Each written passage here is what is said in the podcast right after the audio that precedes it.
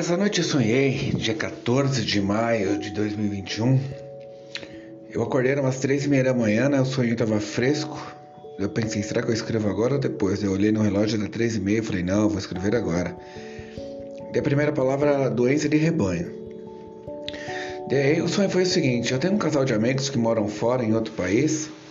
E eu sou tanto amigo dele como dela dela até antes, daí dele também na sequência, daí eles viraram um casal no decorrer da vida. Eu sou amigo de ambos e cada um conta suas agulhas, a sua visão, né? Como se eu fosse um confidente. E esse casal se separa, né? Daí eu marco um encontro com o, o rapaz e a gente se encontra num cruzeiro, né?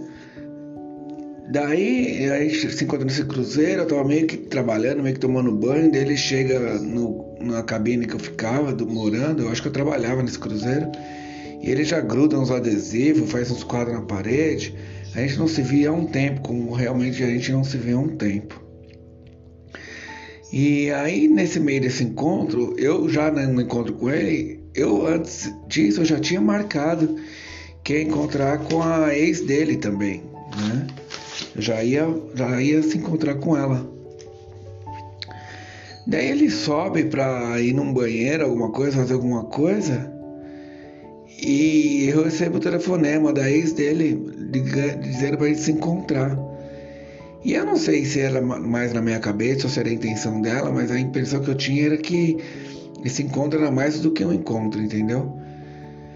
Mas daí eu adiei encontro porque eu falo, meu, eu tô com a pessoa aqui, como é que eu vou encontrar com você, né, cara? Puta loucura.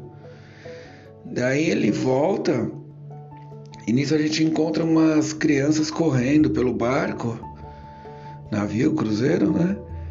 E uma delas tinha problema para correr, assim, alguma coisa do tipo. Eu era tava triste porque não conseguia correr tão bem quanto as outras. Ou ela tinha um problema congênito ou alguma coisa mental, não lembro ao certo.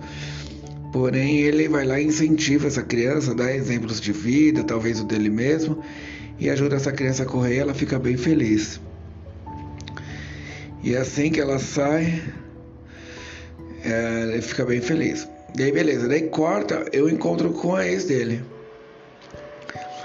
No que eu encontro com ela, né, cara, era como se fosse um grande lugar de madeira, tipo um salão daqueles antigos bares e ela me dá duas camisetas, sendo que uma delas era essa camiseta meio de antiga, dos anos 80, de tecido, era tipo um moletomzinho. Eu sei que eu já tiro a minha e já vi isso que ela me dá. Apesar de eu não gostar muito, né? Ela ser meio grande, as golas meia machão, meia gola. E a manga meia curta também, mas ok, eu coloquei ela. Eu já fico com essa roupa e tal. Daí de carro, a gente chega na porta de uma padaria. A gente já sai, pulou pra dentro de um carro, né? Indo, conversando, animado assim, sem saber qual é o assunto. A gente para numa padaria e ela saca um cigarrão, querendo fumar um cigarro. Deu ok, eu já sabia que eu não fumava, não fazia nada, mas eu até concordei em fumar. Eu sentei num banquinho que tinha no chão e dá uma escorregada para trás e cai e volta. E ela vê só eu voltando. Ela perguntou: oh, tá tudo bem? Não, eu falei: ok, já tá tudo certo.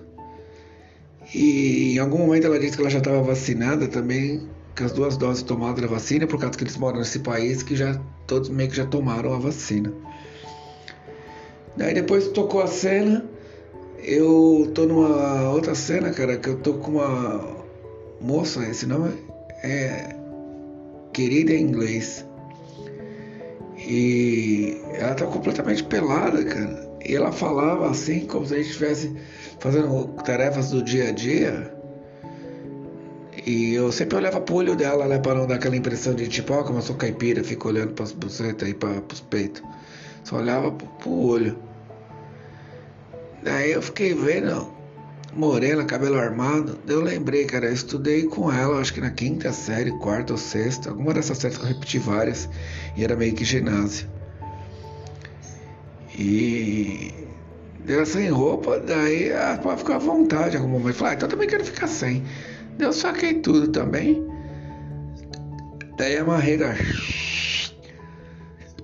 se enrijeceu. Eu só fiquei ali cascando e aí acabou assim. É, esses sonhos foram no sono da RE. Esses sonhos foram no sono RM às três e meia da manhã. E às vezes eu lembro que eu vou falar sobre o sonho, as representatividades, mas depois eu não lembro o que eu vou contar aqui. Então, nos próximos episódios, eu vou falar mais especificamente sobre as especificações dos sonhos, porque isso aqui fica só como um relato de sonho mesmo. Não lembro agora, senão eu vou ficar falando besteira. Terra.